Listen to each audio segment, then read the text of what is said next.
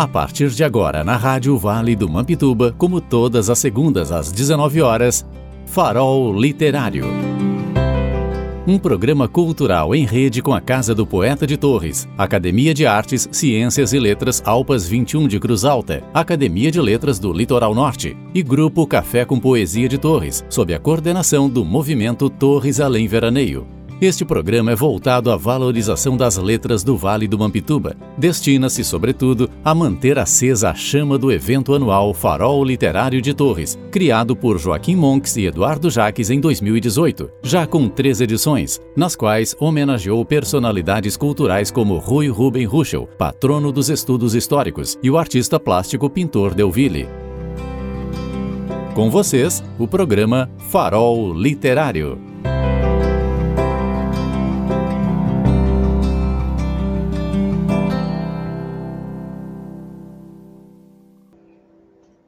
Estamos aqui abrindo o nosso programa Farol Literário, que vai ao ar, ou vem ao ar, né?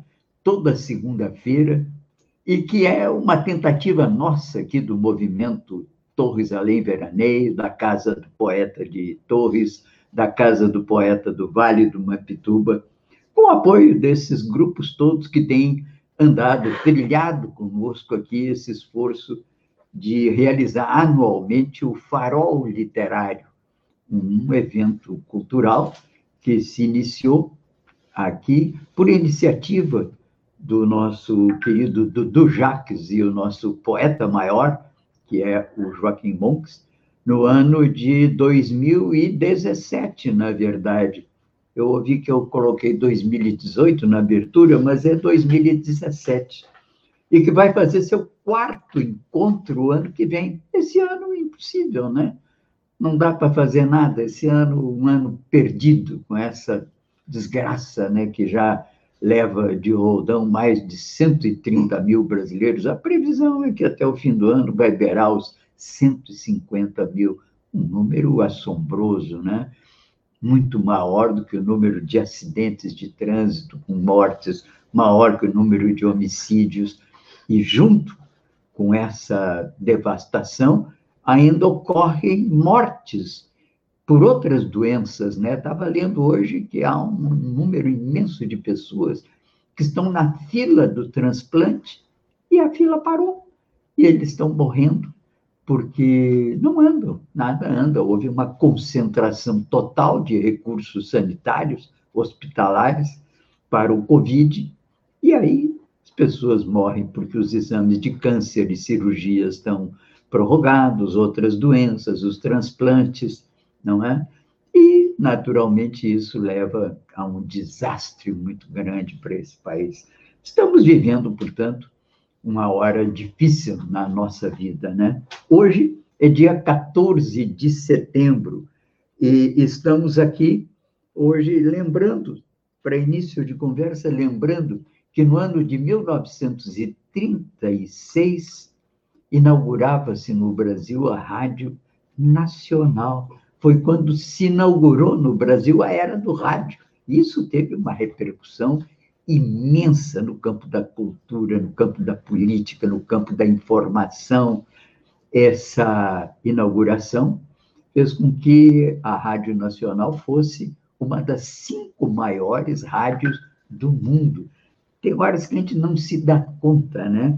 Estou aqui, vou dar uma boa noite, já imediatamente está aqui comigo o nosso querido auxiliar técnico, o Brian Delfino, e está também com a gente aqui, nosso companheiro das tertúlias, das madrugadas, né? Que é o nosso querido amigo, que é o Gardelito. Gardelito, uma boa noite aí para a turma. Estamos abrindo aqui, né? O nosso programa hoje. Uma alegria tê-lo aqui com a gente sempre, essa figura tão querida, simpática. Gracias, querido Paulo, y felicitarte especialmente en tu día tan especial.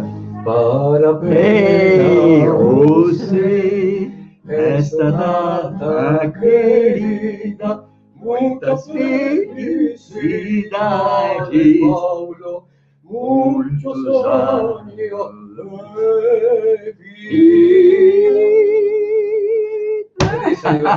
Muito obrigado. É, realmente cheguei, cheguei aos 76. Eu costumo dizer o seguinte: a primeira metade da vida foi muito boa, agora eu estou já iniciando a segunda metade, né? Espero que seja tão agradável quanto a primeira. Claro, já tem mais limitações, não vou beber tanto, não vou poder comer tanto, as madrugadas serão mais comedidas, mas haverá sempre amigos e muita alegria, né? E, aliás, a propósito de amigos, estamos abrindo, então, a nossa programação. Depois eu vou entrar na questão da Rádio Nacional, mas como falamos aqui no meu aniversário em Amigos, fiquei muito feliz com a quantidade imensa de companheiros, amigos, que me saudaram aí pelo Face, pelo né, telefone, e agora né, diretamente aqui. Na verdade, passei o dia 11, foi uma sexta-feira, tranquilito no mas aqui, sozinho, porque a minha esposa já voltou para Portugal. Lá ela está terminando os estudos, e acho que em novembro deve estar tá de volta, né? Então, é, ficamos aqui pensando nos amigos. E aí eu escrevi aqui uma ode aos amigos, né? É dia de literatura, então vamos começar com a ode aos amigos, né? Ode aos amigos, minha, para os meus amigos que tanto me enriquecem, né, com a companhia. Aos poucos, mas bons amigos nestes meus 76 anos de idade. Tenho sido comigo e me contento.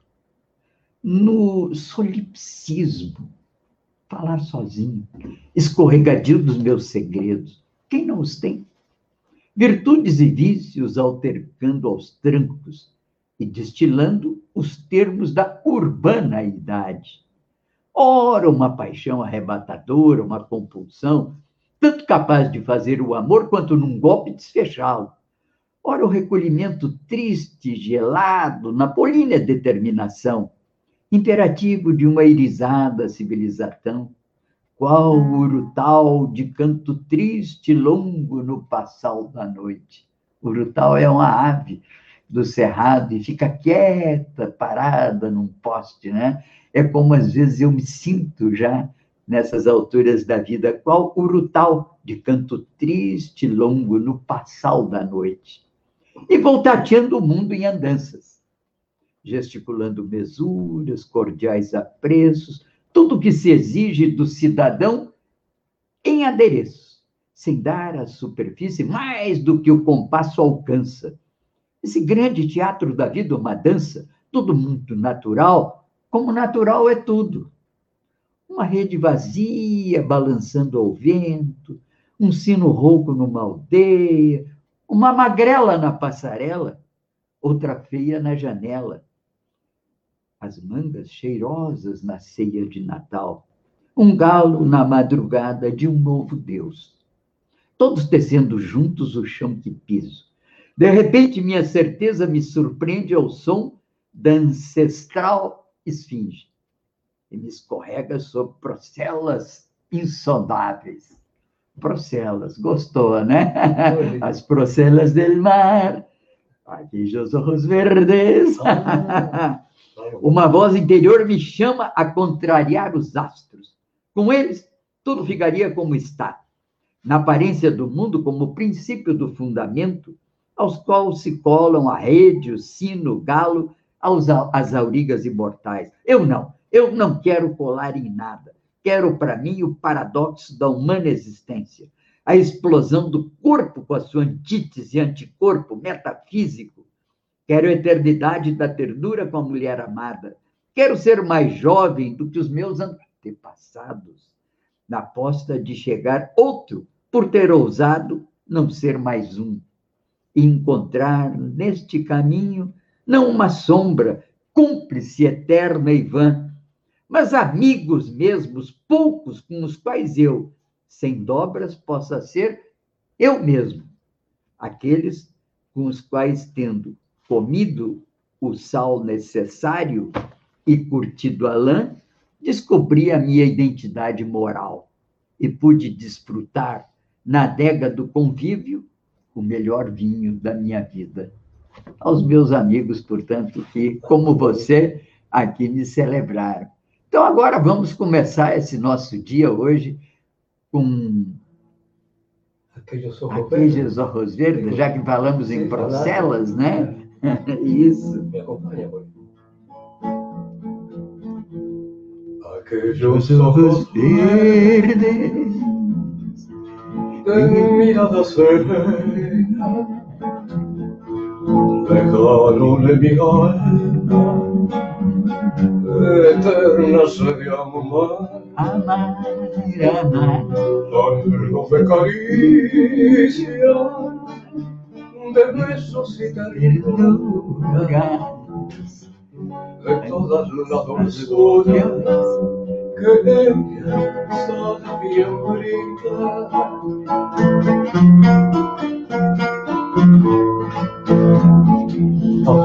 Aquellos ojos verdes, serenos como algo, en cuyas quietas puertas un día me.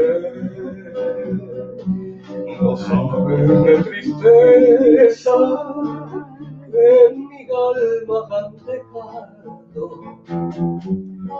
aquellos ojos verdes, ella nunca, nunca besaré.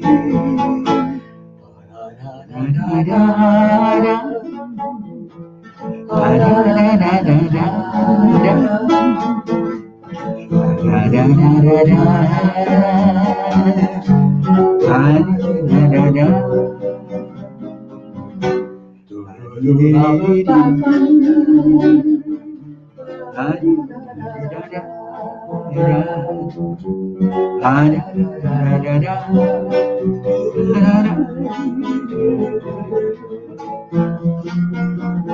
Aquellos ojos verdes, aquellos ojos verdes, serenos como serenos, muy serenos cuyas quietas puertas. Ah, qué quietas. Un día me miré. Y como me miré. No sabe de tristeza. Tantas tristezas. Que mi alma ha dejado. Aquellos ojos verdes. Ella nunca besaré. Que nunca.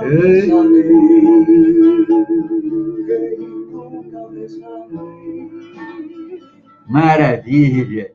Abrindo, portanto, essa noite de tertúlia poética e musical, lamentando que hoje não está conosco, não está o Monks, que ele. O dia aqui está muito feio hoje, sabe? Aliás, está uma semana chovendo, chovendo feio, o tempo esfriou também. Estamos pegando aqui uma, uma rabanada de um ciclone que está passando aqui no oceano. De vez em quando dá uma rabanada de vento aqui e esfriou muito. E a Débora está muito envolvida hoje com a questão do. Ela é, é, membro do PT, e o PT fez a sua convenção ontem. Ela foi já presidente do PT, e ela está às voltas lá com a convenção, com a ata, mas estará conosco oportunamente. Mas lamentamos sempre. Mas estamos aqui firmes, né? Eu e o Gardelito, sob o comando técnico aqui do nosso Brian Delfino, não vamos deixar cair essa peteca, né? Mas eu dizia que em 1936, o, a Rádio Nacional era inaugurada e abria no Brasil a era do rádio. Depois entramos em outro momento, a era dos chamados mass media, né, que entrou televisão, tudo, isso depois dos anos 50, com particularmente depois dos anos 60, então entramos numa loucura, né? Televisão dominava a opinião pública. E agora não é mais nem televisão, agora são as redes sociais. Nos Estados Unidos, por exemplo, a gente sabe que quem comanda a opinião pública é o presidente Trump, tem 40 milhões de seguidores por dia. Deixa lá de longe a televisão, quer dizer, já ultrapassou, o que mostra que essas tais de redes sociais são uma desgraça. Isso aí entra profundamente na alma de, de, de né, no âmago da alma de muita gente, ainda mais quando é direcionada por algoritmos e tal, né? Aqui no Brasil não acontece isso. Aqui no Brasil não somos políticos que somos campeões de audiência, sabe, Gardelito? Brasileiro parece que não é muito chegado a político.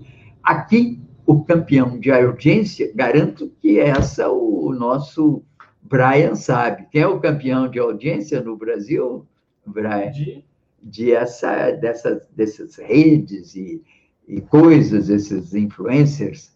Olha, não, hoje eu não Felipe Neto, Felipe. 40 é. milhões de pessoas. Sabe quem é que vem atrás dele? Anitta, 30 milhões. Eu tenho aqui 20 seguidores, mas fiéis, viu? São leais, eu sei o nome. Eu fico feliz, eu tenho 20 seguidores, maravilha, né? Mas hoje isso é uma loucura, são os fazedores de são jovens, falam a linguagem, que é a linguagem que corresponde à juventude. Informática. É, mas essa é a realidade do mundo que nós vivemos. Eu, eu acho até interessante, porque o Brasil não entrou, o Bolsonaro tem 17 milhões de seguidores. Talvez haja aí uma robotização muito grande nesse número, nessa projeção, né? coisa que eu não acredito que haja no caso da Anitta e Felipe Neto. Mas, de qualquer maneira, é uma particularidade nossa. Mas a Rádio Nacional abriu a era do rádio quase 100 anos. Nós estamos em 1920, nós estamos em 2020, isso é 1936. E foi, aquilo foi um acontecimento, né? Todo mundo, o rádio, inclusive, para você ter o rádio em casa, tinha que ter uma espécie de placa, que era que nem carro, tinha que ter autorização. E era um luxo, né? Você poder escutar a voz, né? Dos grandes artistas. A Rádio Nacional consagrou no Brasil as, as grandes vozes do Brasil. Foram principalmente mulheres, mas eram as grandes vozes do Brasil, né? E algumas vozes de homens também. E eh, os programas de calor enchiam os auditórios. Eu ainda peguei alguns programas de auditório, não na Nacional, eu nasci no Rio, mas aí aos 10 anos eu já estava em Porto Alegre e peguei essa era do rádio, 1955, 6, eu ia para o auditório, viu, Gardelito, da Farroupilha e da Gaúcha. E lá era, ali no auditório da Farroupilha, Rádio Farroupilha, que foi um acontecimento e que vinha lá dos anos 30. A Rádio Farroupilha também foi o maior conglomerado de mídia que nós tivemos, e quem controlava isso era um grande político na época, e que brigou até com Getúlio, teve que se exilar. Em 1938, ele se ex... em 36 se exilou no Uruguai. É, Flores da Cunha chamava-se, ele dominava essa. Isso aí abriu os olhos do Getúlio, e o Getúlio disse: não, eu tenho que ter a minha rede também porque ele quase que passa a perna no Getúlio. Aquilo era os anos 30, uma disputa política para ver quem é que ia construir o Brasil moderno, né? O Getúlio era danado, levou a melhor. E teve na Rádio Nacional um instrumento que lhe articulou com os grandes artistas. O Getúlio era muito ligado à intelectualidade. Era um ditador muito estranho, né? porque ele era muito ligado à intelectualidade. A intelectualidade adorava o Getúlio. E ele fez muito, inclusive, pela cultura, sobretudo na Rádio Nacional. E a Rádio Nacional abriu a sua transmissão no Brasil com uma música, não sei se você conhece essa música, o, o Gardelito. Abriu com essa uma música antiga, vou botar ela aqui, vamos ver se você lembra dela, né? É, o link é, não, não é aquele, não, é outro. Luar do Sertão. Ah, viu? Anos 50, não? Antes, ela abriu, essa, ah, essa música abriu a transmissão da Rádio Nacional.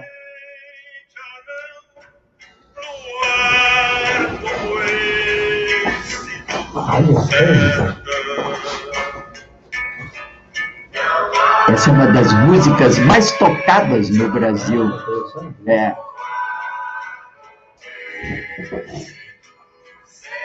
Estamos abrindo nesse momento, inaugurando a Rádio Nacional do Brasil. E vai falar nesse momento o presidente da República, presidente Getúlio Vargas. O senhor está com a palavra, presidente Getúlio Vargas. Qual a sua mensagem para o Brasil? Trabalhadores do Brasil, aqui do Rio de Janeiro, tenho a satisfação de me dirigir ao povo trabalhador brasileiro, essa gente humilde que constrói essa nação, dizer que agora nós teremos uma voz dos brasileiros, uma voz do Brasil. Nós teremos a Rádio Nacional e faremos da Rádio Nacional uma das maiores rádios do mundo. Muito bem, presidente, muito bem, muito bem. E assim, então, Getúlio Vargas inaugurava no dia 12 de setembro de 36 a Rádio Nacional. E não podíamos deixar de, nesse nosso programa, que é de poesia, que é de remembranças, né? De lembrar esse momento mágico e há uma série de livros que tratam da Rádio Nacional, porque ela foi um marco da vida do Brasil, marco cultural, marco político e o marco das comunicações. E até hoje funciona a Rádio Nacional, mas hoje, claro, ela está aí mergulhada, né? Mas bom, então vamos adiante. Já fizemos aqui a nossa homenagem a Rádio Nacional de Brasília. Eu escutei muito a Rádio Nacional nos anos 50, escutava muito, muitos programas da Rádio Nacional, depois foram reeditados pela Rede Globo na televisão. Eu era menino e adorava programas como Balança, Balança, Balança, mas não cai. E tinha também do Primo Pobre, do Primo Rico, que depois foi para a televisão era feito pelo Paulo Gracindo, que brilhou na Rádio Nacional. Né? Bem, vamos em frente, que atrás vem muita gente, né? Bem, hoje estamos aqui abrindo a nossa programação é, com o Farol Literário, lembrando sempre que concorrem em apoio à nossa programação aqui, o grupo do Café com Poesia, aqui de Torres, e aí o nosso abraço para o Niltinho, que é o, o, o comandante em chefe da, também da Casa do Poeta de Torres e a grande referência na defesa histórica da poesia aqui em Torres, né? Mas também sempre presente conosco o pessoal da Academia de Escritores do Litoral Norte. A Cristina está presente aí. Cristina, um abraço aí para ti. O que, é que ela está mandando dizer aí? Ela tá aqui com a gente. É, tem algum recado dela aí? Ela está na transmissão aqui. É. Ela já está aqui com a gente, eu mandei o link para Então tá. Ô, Cristina, manda um recado aí. Como é que você está recebendo aí a nossa mensagem, a nossa presença? Também a Academia de Letras de Cruz Alta, Alpas 21, cuja presidente é a nossa é, confreira lá, que, aliás, a Cristina também participa conosco da Academia de Letras de Academia de Letras de Cruz Alta. Bem, e todos vocês que queiram participar aqui do nosso programa, podem mandar aí o seu pedido de link. Você queria dizer alguma coisa, Cristina? Pode entrar aí, já está no ar, né? Quem sabe você tem alguma coisa para nos dizer, Cristina. Seu boa noite aí para nós. Então, boa noite para todos e queria começar te elogiando. Tu és um artista perfeito, fazendo a, a, direção, da, dirigindo a palavra aí para o Getúlio, ficou, ficou excelente, imitando o Getúlio. Isso, né? Na. Eu conheci o Getúlio, né, Cristina? Eu conheci pessoalmente pois o Getúlio. Então, pois então, é, nada como rememorar né, é os grandes, grandes ídolos, de alguma forma, que, que ficaram registrados na história do Brasil, né, das Isso. mais diferentes maneiras, pelas suas atuações políticas, das mais diversas, né? O que não se pode é renegar essa história Então, ah. eu, eu, gosto muito de estar aqui no, no, no Farol Literário, porque através de, de, de, encenações, de cantigas, do Gardelito, enfim, a gente sempre traz à tona memórias, né? Memórias de coisas Exatamente. bacanas. Uh, esse nosso imaginário literário daí se povoa, né? Se povoa. E tu estavas falando aí, né, da, da inauguração da Rádio Nacional. Claro, sou um pouquinho mais jovem, mas não tanto. Mas assim, lembro de o único recurso que se tinha né, na, na minha infância era a rádio, ainda a rádio com válvula, né? Tinha que aquecer um ah, pouquinho. Tinha que é, né? Então o pai ligava um pouco antes, né? Tanto para escutar o, a Rádio Farroupilha nos, nos programas aí gaúchos, quanto para escutar a Rádio Nacional também, né? E eu sempre na cola dele, né? Sempre junto. Uh, claro que já, já tinha esse veio aí de, de querer gostar desse lado da comunicação, né? E aí, ouvindo as declamações, e agora estamos né, no, no mês de, de setembro aí, onde onde o tradicionalismo gaúcho, nessa entrada da semana farroupilha oficial, né, é muito presente. Então, assim, eu passei toda a minha infância povoada, com o ouvido sempre povoado por poemas e declamações do tradicionalismo gaúcho, e, mas junto com, com um, audição de programas em nível nacional, como Paulo Gracindo, enfim, e até a, a minha mãe de manhã, às vezes, vez que outra, ela não era muito fã, mas vez que outra ela ouvia alguma novela mais famosa, né, que, que vinha Mamãe Dolores e essas aí, né, que eram transmitidas pelo rádio. O direito de nascer. Exato, né. É. Então a, a gente se acostumou, né, se educou por esse lado de ouvir rádio. E eu gosto de ouvir rádio, mesmo que passei até hoje, né?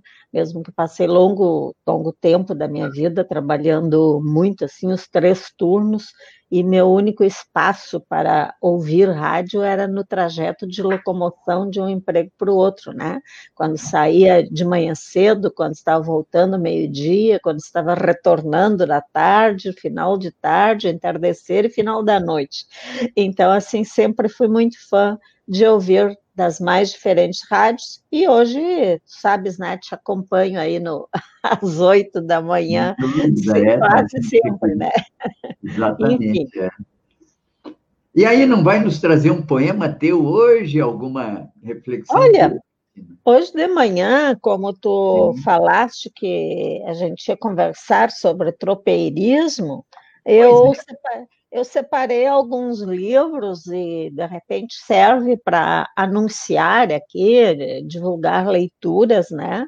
Uh, mesmo que o tema talvez não se desenvolve, hoje não tem as pessoas estudiosas específicos, mas uh, uh, falar um pouquinho, anunciar, para que os, os que estão nos ouvindo possam buscar, são livros que tem aí nas nossas bibliotecas do Litoral Norte, né? São livros uh, que são, são registros dos eventos aí, né?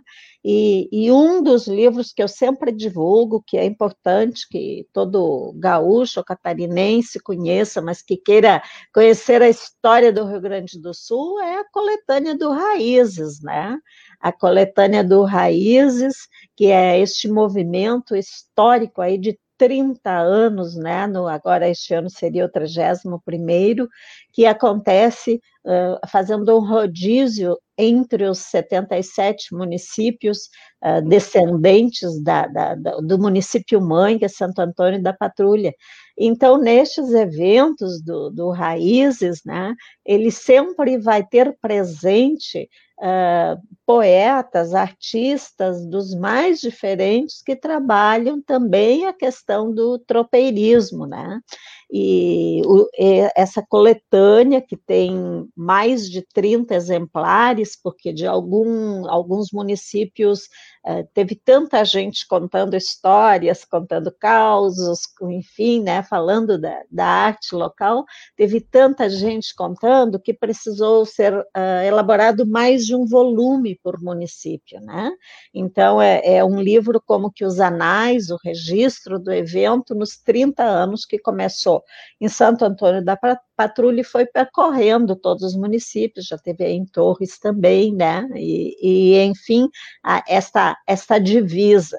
E aí, para a gente não radicalizar essa divisa, eu também sugiro, além do leitura de raízes, né, eu sugiro os artigos e os livros do Ruschel, né, que vai trazer a, a toda essa história aí que vai unir Santa Catarina com o Rio Grande do Sul, ou seja, os registros em que mostra que os portugueses uh, vieram tanto de, de, Laguna, indo até, até a colônia de Sacramento, né? Então, passaram pelo nosso litoral, e daí alguns foram povoando aqui o litoral, quanto a história contada por outros historiadores que vão falar do tropeirismo vindo uh, lá de Rio Pardo e a partir dos, dos uh, casais açorianos, né? Então, é uma, uma questão histórica aqui que para nós da literatura não interessa. O importante é que quando se fala em povoação do, do litoral norte, né, enfim, que vai pegar aí do litoral norte gaúcho e litoral catarinense, uh, vamos falar também de um povoamento uh, tanto luso como dos casais açorianos, né? Então eu gosto de chamar luso açoriano porque penso que desde 1600 já andaram por essas bandas aí portuguesas, né? Mas não foram os primeiros moradores. Daí depois eu vou falar dos primeiros moradores aí, em outros, indicando outras leituras aí, tá bom? Muito bom, ótimo. Aliás, a propósito disso, né? Estivemos juntos naquele encontro em Osório, do Raízes, e eu levei lá um artigo sobre Cristóvão Pereira de Abreu, Sim. segundo Moisés Velhinho, em Capitania del Rei, foi o homem que inventou o Rio Grande do Sul, né? Pois que é. foi o tropeiro, digamos assim, que abriu os caminhos. Não foi ele que abriu, mas ele consolidou os caminhos que foram os caminhos que nos interligaram, né? Primeiro abriu aqui os caminhos do mar via conventos, depois abriu o caminho também a partir da serra que nos ligava a Sorocaba e de Sorocaba às Minas. Então, e soube que a, a Vera ela está publicando agora esse artigo junto com a coletânea, como você lembra, acho que vai ser o 31º volume, né, do Raiz, lá estará meu artigo falando exatamente do começo do, do movimento dos tropeiros e com essa figura que é o meu patrono lá na Academia de Letras, né, Cristina? É o Cristóvão Pereira de Abreu. Exato, Eu... lá na Alpas, né? Na Alpas, exatamente. Isso. Então, vamos adiante, vamos escutar um pouquinho de música que o nosso querido Gardelito aqui está, né? O que, que vai nos oferecer agora, Gardelito, para animar essa noite? Uma romântica, nesta tarde gris. Esta tarde gris. Que ganas de llorar en esta tarde gris, en su repiquetear la lluvia de ti, remordimiento de saber que por mi culpa, vida, nunca vida te veré. Mis ojos al cerrar, te ven igual que ayer, temblando al implorar de nuevo mi querer. Y hoy es tu voz que vuelve a mí en esta tarde.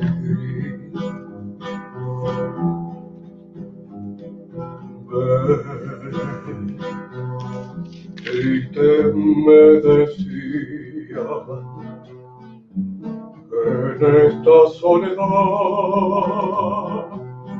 no puede más el alma mía. Ven y apiádate de mi dolor.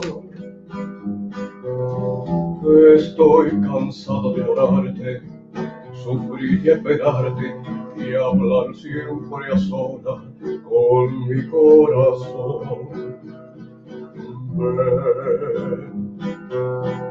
Pues te quiero tanto, que si no vienes hoy, voy a quedar ahogada en llanto. No, no puede ser que viva así con este amor clavado en mí, Qué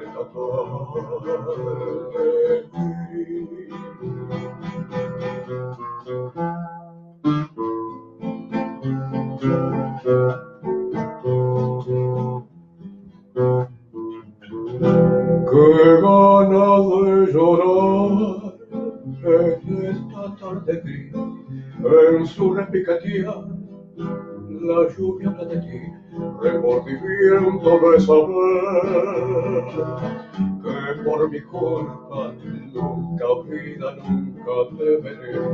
Mis ojos al cerrar te ven igual que ayer, temblando al implorar de tu querer y oye tu voz que vuelve a mí en esta tarde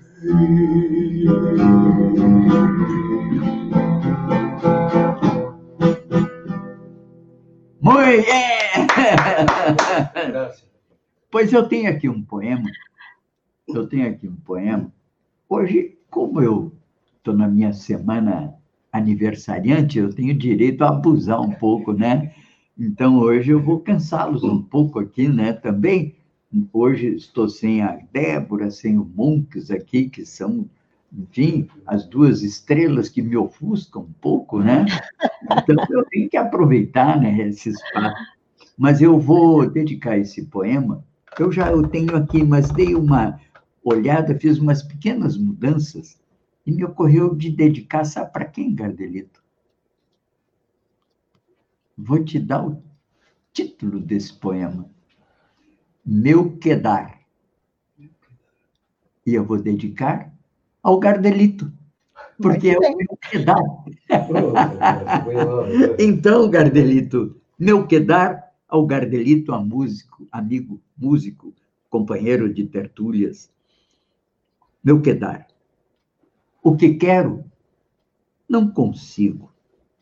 Nem ser, nem ter, nem estar. Quisera ser ninguém, não ter nada.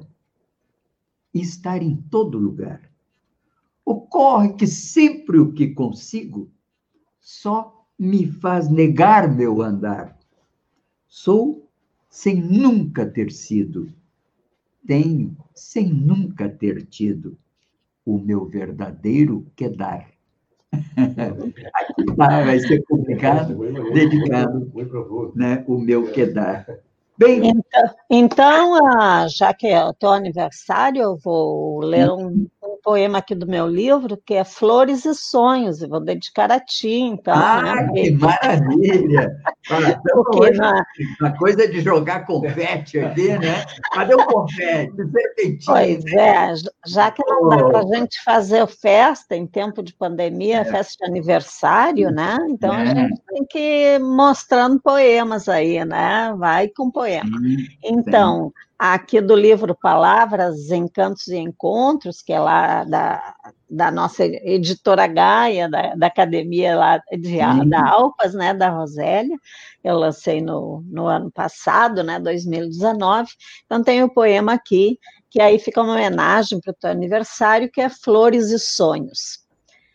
Rosas brancas, amarelas, cores múltiplas e perfumadas, macias, orvalhadas flores que simbolizam amores, passam tempos e encantam os que com elas contam suas amizades seladas. Alegram, perfumam, ensinam, algumas também espinham, para jamais esquecer a quem as merecer na conquista de um sorriso. Ser delicado é preciso, cuidados aos que caminham, receber flores, a vida, na chegada e na partida. Agrega imenso valor, identificando o amor, primeira vez ao nascer, último adeus na despedida. Então, homenagem. Ô, Cristina, você sabe que umas coincidências, né? É, coincidência. Você sabe que o título da minha coluna nessa semana, aqui no nosso, não sei se eu te mandei, mas às vezes você enxerga aí, né? Você vê aí. O título da minha coluna é Cuidados de si e com os outros, que eu trato exatamente dessa esse período que nós estamos vivendo, no dia 10 passado, foi o Dia Nacional de Prevenção contra o Suicídio, né? Exato. Estamos vivendo o Setembro Amarelo, que se diz Setembro Isso. Amarelo, que é dedicado exatamente a essa, digamos assim, atenção a esse problema, que ainda é um problema tabu, em muitos lugares não se fala. Eu certa feita, chegando em Portugal, procurei uma pessoa e aí vi que havia um grande constrangimento, era um jornalista, uma jornalista, e conversa vai, conversa vem, fui até a estação, né, acho que é RP, e aí, é, portuguesa, e aí, no fim, com muito jeito, me chamaram ao lado e me disseram, olha, é, ninguém está falando nada nesse assunto, mas a fulana de tal não está, porque ela perdeu o marido. E o marido, aqui não se fala nisso, diz o cara para mim, mas eu vou lhe confidenciar aqui em segredo: o marido se suicidou. Em Portugal não se fala publicamente de suicídio até hoje. Em muitos países é um tabu. Mas já, mesmo entre nós, é, durante muito tempo, é uma espécie de digamos, de apreensão, de medo do que o só falar desperte, digamos assim, a maldade, né? Do, do, o mal do suicídio. Mas, enfim, é só para te chamar a atenção, que gozado isso, né? E vi que você falou muito em cuidados, né? Cuidado de si próprio, cuidado com os outros, a delicadeza do encaminhamento das coisas. A palavra-chave, inclusive, da luta que se trava hoje contra o suicídio, a expressão-chave é escuta ativa, ou seja, vamos escutar com atenção, né? escutar o companheiro, a companheira, os amigos, o filho, porque às vezes o desespero da pessoa que está numa situação difícil é não ter com quem falar, não ter com quem conversar. Hum. E é por isso que existe esse CVV, que é o Centro de Valorização da Vida, o 188, que não é profissional, mas é um ombro amigo. Quando está em situação de desespero, liga para o 188, 24 horas, um grupo de voluntários lá recebe, digamos assim, o seu desespero e pode lhe dar uma esperança, né? Um fio de é. esperança. Até parece contraditório, mas assim, em época de tanta comunicação, né, que as pessoas ainda precisam ficar isoladas, né? E, é. e, não tem como expressar os seus sentimentos. Daí, como escritora, e, e no caso como poeta, a, a, literatura vem a ajudar grandemente isso, porque ao Sim. tu exprimires os sentimentos, né, expressar os sentimentos através de um poema, seja teu ou, ou de outro, escrito Sim. por outro, né, uh, mas fazendo este exercício né, de, de, de, trabalhar essa subjetividade, de trabalhar essa emotividade. E agora, em tempos de pandemia, está bem propício a isso. As pessoas não podem se sentir, pelo isolamento físico, não podem se sentir abandonadas. Então, a tecnologia vem nos ajudar muito, né? E eu, sempre tenho colocado isso em termos assim da, da própria prática na minha agenda, uma vez por semana semana, no mínimo, converso com uma amiga. A gente tem esse recurso de chamar né, vídeo, né, seja no WhatsApp e tal.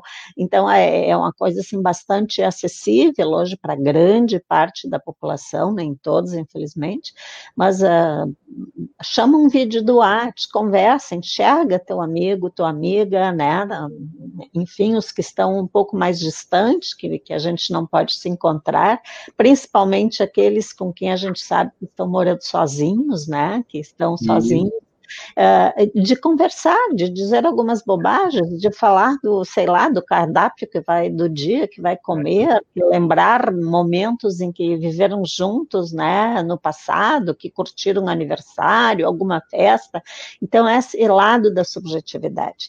E as redes sociais, em termos de que todos os dias e noites, principalmente, nós temos programas culturais, né, programas de declamação de poemas, temos temos uh, teatro ao vivo, temos shows musicais, ou seja, todo tipo de arte uh, está sendo bem propício porque é, é, é, bem acessível para as pessoas, então, uh, extravasarem os seus sentimentos através da participação gratuita, claro que não presencial, através de uma telinha, mas é uma forma de manter esse diálogo afetivo, né? Porque às vezes é, é um problema que se instaura, um problema financeiro que a pessoa não sabe resolver, então vai construindo aí uma bola de neve nisso, né?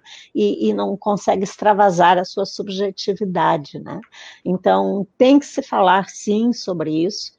Aqui em Osório, eu estou no Palmital, em Osório.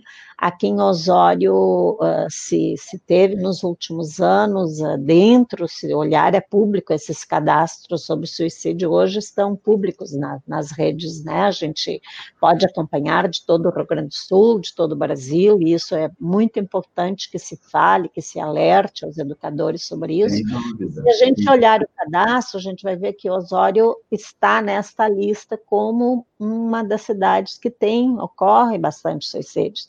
E a gente tem seguidamente, assim, o triste registro de adolescentes, hum, né, de 14 a 20 anos aí, uh, em, ensino médio, estudantes, né? se suicidando. É né? muito triste, né? É. O, a propósito, né, você estava falando isso e eu estava me lembrando aquela história, aquela situação, às vezes uma solidão, sozinho, e aí vem aquela expressão, vai que, né? É. E de vez em quando vem outra que se diz assim, lá pelas tantas, né? E aí, um dia, pensando nisso, eu escrevi esse poemeto aqui, ó. Lá pelas tantas. Lá pelas tantas não é boa literatura tampouco boa postura. Melhor dizer simplesmente às seis da tarde, em ponto. Inglesmente. Assim situando na fissura do tempo o ocorrido, ou o por ocorrer havido, que do futuro tomará sua parte, abandonando qualquer literária compostura para escrever-se como acontecimento estrito e petrificado momento de um distraído escritor lá pelas tantas existido. Olha aí. São essas Quando... que a gente recolhe né, do dia a dia. Exato. Coisas do, do, do poeta, que é o Ferreira Goulart, ah, ele, sim, ótimo. Ele, ele, diz assim: o poema nasce assim de uma situação absolutamente circunstancial, às vezes, é, né? E eu, me acontece muito isso, uma, uma, sei lá, lá pelas tantas, ele está aqui, vai virar um poema. E aí, é poemeto, né? Até lembrei, eh, de, quando ah. falaste lá pelas tantas, de início de causos, né? Nós temos os causos do Simões ah. Lopes Neto e tudo, que vão dar essa característica para o Rio Grande do Sul, então, que essa semana a gente está muito falando do Rio Grande do Sul, né? Então, semana assim, olha... Vamos dedicar mais, né, ao Rio Grande do Sul, né? Exato, por que não hum. pegar a literatura gaúcha também, né? Seja com claro. poetas de agora, como, como poetas de de, de, de, mais tempo, né? Escritores, enfim. Nós temos todos os pajadores gaúchos, né? Que, que é, nossa. Aí ter aqui o nosso querido Monks, porque ele é, é um, maravilhosos, é né? né? Em, em Osório, acompanhei por muito tempo, até o ano passado, este ano não vai ter, a Sesmaria da Poesia, que é um evento maravilhoso, né? é, né? O Monks me convidou até para ir, eu acho que foi o ano passado, eu não pude, né? É e você tem visto o Mário Feijó aí, ou Cristina? Sim, como estou na Academia de, do é. Escritores do Litoral Norte, nós tivemos ainda sábado, nós temos reunião uma vez por mês, as reuniões regulares e emergenciais de vez em quando. Então, sábado ainda tivemos reunião, não é? E nós está fazendo falta aqui, que sentimos a falta dele.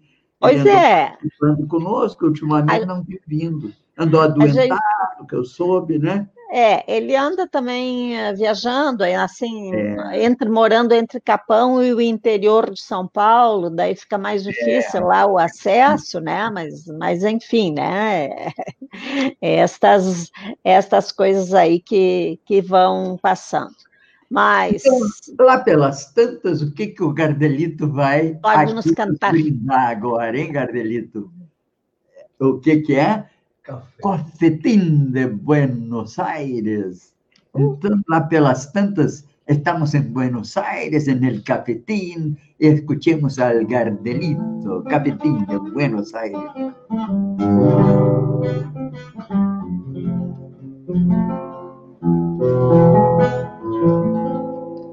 De chiquilín te miraba de afuera, como esas cosas que nunca se alcanzan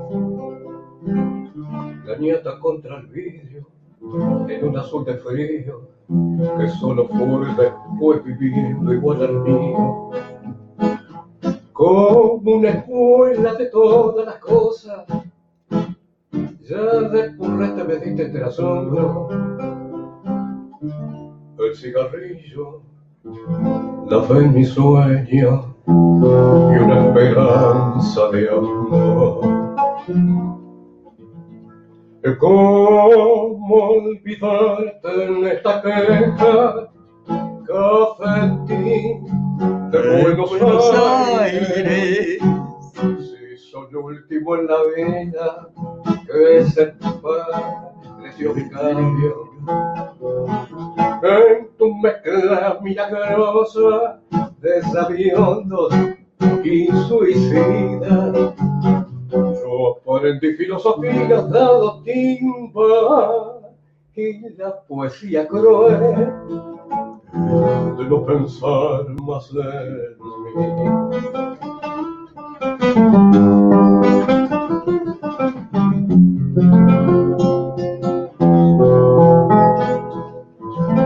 Me diste el oro, un puñado de amigos, que son los mismos que alientan mis horas de la quimera, marcial que un crey espera, y el flaco Abel que se nos fue pero me guía. Sobre tus mesas que nunca preguntan, lloro la tarde el primer desengaño, nací a las penas, bebí mis años y me entregué sin luchar. ¿Cómo olvidarte en esta queja? Cafetín de Buenos Aires. Si sos lo último en la vida que se te fue, que se mi cambio. En tu mezcla milagrosa de sabiondo y suicida yo aprendí filosofía dado timba y la cruel de no pensar más en mí. Muito bem, muito bom. Aqui, a propósito, hoje nós deveríamos estar fazendo aqui uma live com nossos colegas de Santa Catarina e sobre a questão do tropeirismo. O feriado nos perturbou um pouco, porque o pessoal entrou no feriadão e ainda está fora, então pedem para deixar para a próxima segunda, que vai coincidir com uma segunda que é exatamente a semana do Rio Grande do Sul, né, em torno do dia 20.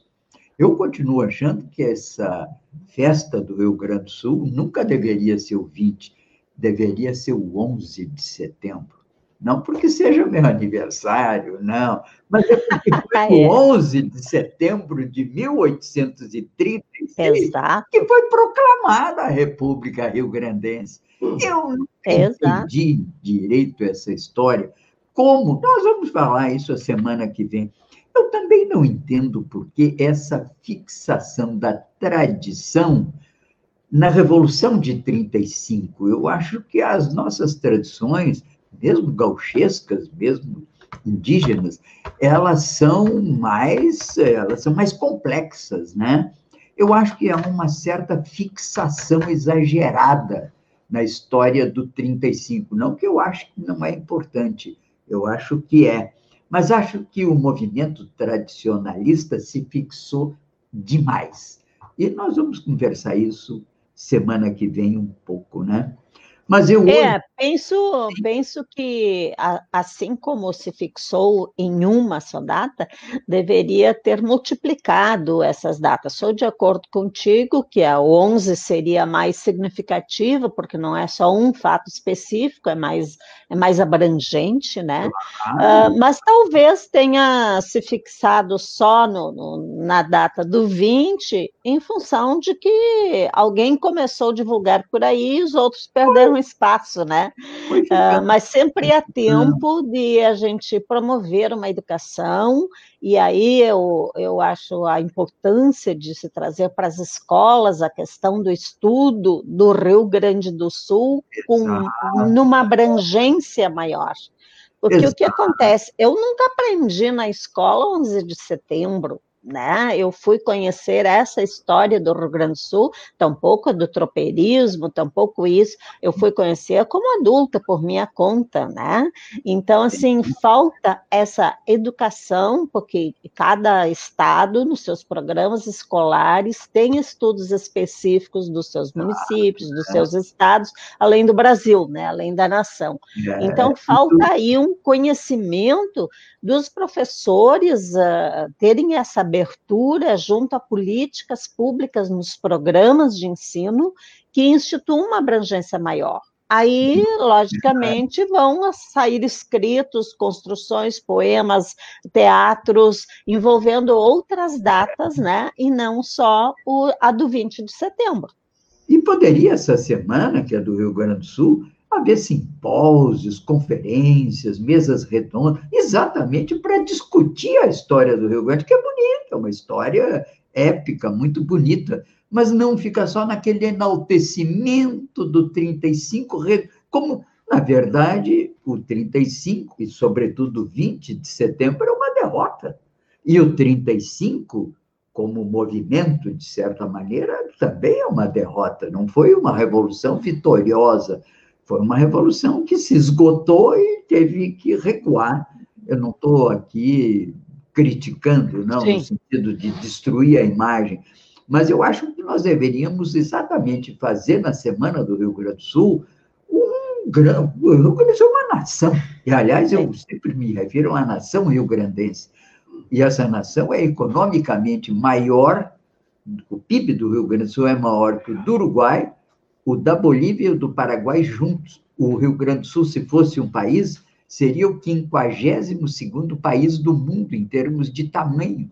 E eu, que estou muito, sempre também, morei no Chile e eventualmente estou em Portugal, o Rio Grande do Sul ombreia com esses dois países de igual para igual. Então, na verdade, nós temos uma nação muito vigorosa em todo sentido histórico, econômico. E às vezes eu sinto que o Rio Grande, o gaúcho, está meio, entende, meio, eh, parece que cansado de guerra, tem tempo.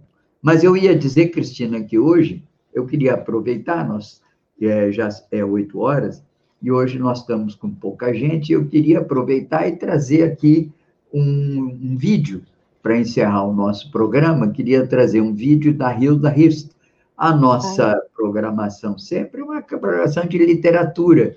Sim. E eu acho que a gente deve procurar sempre divulgar também os grandes eh, momentos, os grandes autores da nossa literatura, né? E, e a Hilda, achei, eu vi esse, esse vídeo, achei muito interessante, e queria trazer e colocar à disposição dos nossos companheiros, né? Então, eu, antes de colocar, queria pedir naturalmente a, a, a você algumas palavras de despedida. Vamos encerrar um pouquinho aqui a nossa fala e depois entrar no. Então, você pode falar, depois vou passar para o Gardelito também para uma despedida, e aí em seguida vamos colocar o vídeo da Hilda. Uhum. Pode falar. É, a Hilda, entre outras grandes poetisas, né, hoje nós temos acesso a, a, este material, a essas obras de arte, né, graças de novo à tecnologia. Então, fica como uma sugestão e uma ótima sugestão tua, né, para que o pessoal busque, procure leituras, né, e vídeos e coisas que estejam à disposição sobre essa grande escritora, né, que é tema de muitos congressos e, e muita, muito envolvimento com a arte, e, enfim, uma arte que a representa bem, né. Uh, também é, é, importante que uh, a gente tenha esse olhar, como tu estavas falando, mais abrangente, não com uma ideia separatista do, do Rio Grande do Sul, não é isso, né, mas de, de ver essa riqueza, de, de valorizar a riqueza que nós temos aqui como gaúcho, nós temos também toda uma, uma cultura e toda uma literatura que vai envolver os indígenas do Rio Grande do Sul, os primeiros povoadores, inclusive aqui do litoral norte, né? Uh, enfim, uh, um dos historiadores que tem bastante escrita sobre isso, e aí, uh, por exemplo, apresento um dos livros, né? O, que é, que é a presença do Guarani no litoral norte gaúcho, que é do, do escritor o Lauro Cunha, né, um grande historiador nessa parte. Ele vai também trazer, para adiantando então o tema da semana que vem, né, num outro livro dele, a solidão, a concessão do arroio, né, onde traz toda essa trajetória aí dos portugueses que encontraram aqui então os indígenas ou os indígenas que vieram da região do Cisplatina, né, que vieram fugidos e, e vieram povoar primeiramente antes dos portugueses aqui, assim como os afros, né? Então nós temos grande riqueza da presença afro, presença indígena e presença luso-açoriano aqui no nosso litoral, Rio Grande do Sul e Santa Catarina. Então muitas, muitas escritas, não é? Também o, o Moacir Flores que, que vai falar do tropeirismo no Brasil como um todo. Então se pode adiantar para uma próxima conversa que o pessoal para poder acompanhar, leia alguma coisa sobre isso, né? Porque Exato. sempre tem aquele momento que a gente diz assim, nunca ouvi falar disso, né? É, mas sempre há tempo de, de ouvir falar. E daí, para a minha despedida, como estamos no mês de setembro, é o mês que envolve, então, o Rio Grande do Sul, mas que recentemente teve, tivemos a data da pátria, né? Vou terminar minha fala, então, com um poema meu sobre uh, pátria amada, né? Porque, oh. independente das condições políticas, disso, daquilo, não vamos entrar em detalhes, que não é o espaço para o literário, vamos tentar olhar o Brasil também de um outro jeito. E eu expresso assim: pátria amada. Viver no Brasil é bom, um espaço enorme e ainda vazio, porque muitos dirigem o seu olhar para países do além, cegam-se em frente das águas cristalinas, do radiante sol, das terras férteis e do verde das matas nativas. E também ignoram a diversidade cultural da nossa gente. Sonhos milhões de brasileiros amáveis, sorridentes, crentes, trabalhadores, escravizados e pacíficos nem percebem sua autoestima e cognição bloqueadas. Milhares até foram impedidos de levar à boca um pedaço de pão. Canções exalam teu povo, ritmos cantam tua riqueza Perfumes dançam teus cheiros tudo já se confunde. Ó pátria amada, pátria sonhada. Então, este é a minha despedida por hoje. Aqui a contribuição nesse nosso bate-papo tão agradável, que gosto de estar presente, ou se não estou na sala, sempre estou participando como ouvinte, né? E a companhia de vocês maravilhosa. Obrigada, Gardelita. Obrigada, Paulo. Muito bem, muito obrigado. Boa noite para ti. Farol Literário.